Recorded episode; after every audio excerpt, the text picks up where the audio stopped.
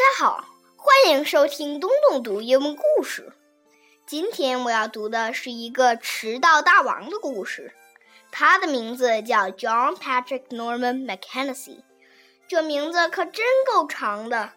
他每天上学都迟到，因为在上学的路上他总是遇到一些麻烦，而老师却根本不相信他的话。后来怎么样了呢？Let's find out. John Patrick Norman McKenzie, the boy who was always late. John Patrick Norman McKenzie set off along the road to learn. On the way, a crocodile came out of a drain and got hold of his satchel. John Patrick Norman McKenzie pulled and pulled, but the crocodile would not let go. He threw a glove into the air, and the crocodile snapped at the glove and let go of the satchel. John Patrick Norman McKenzie hurried along the road to learn, but the crocodile had made him late.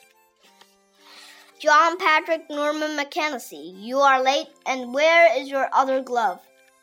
I am late, sir, because on the way a crocodile came out of a drain and got hold of my satchel, and would only let go when I threw my glove, which he ate. There are no crocodiles living in the drains around here.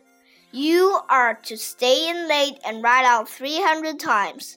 I must not tell lies about crocodiles, and I must not lose my glove. So John Patrick Norman McKenzie stayed in late, and rode out 300 times. I must not tell lies about crocodiles, and I must not lose my glove. John Patrick Norman McKenzie hurried off along the road to learn. But on the way, a lion came out of the bushes and tore his trousers. He managed to climb up a tree. He stayed up the tree until the lion lost interest in him and went away. John Patrick Norman McKenzie hurried off along the road to learn, but he was late because of the lion. You are late again, John Patrick Norman McKenzie, and you have torn your trousers. I am late, sir, because on my way here a lion jumped out of the bushes and tore my trousers, and I had to climb a tree and wait until the lion went away.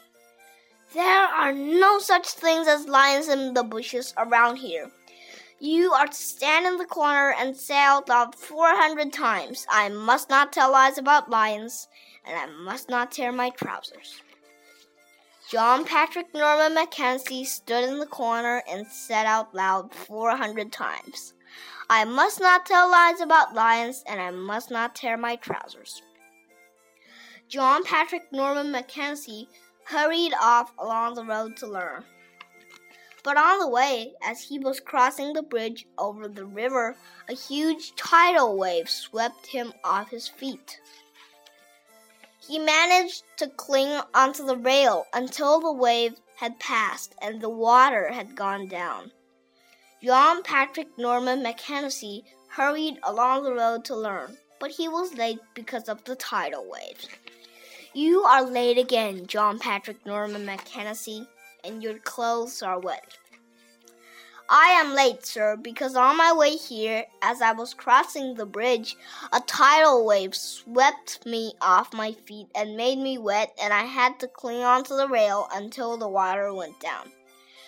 There are no such things as tidal waves in the rivers around here that sweep people off the bridges. You will be locked in until you have written down 500 times I must not tell lies about tidal waves in the river and I must not get my clothes wet. And if you keep telling these lies and being late, I may have to hit you with my stick.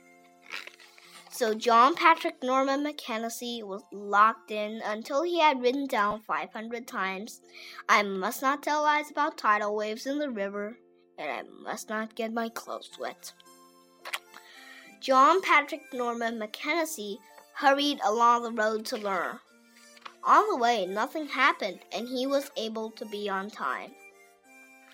John Patrick Norman McKenzie, I am being held up in the roof by a great big hairy gorilla. You are to get me at once.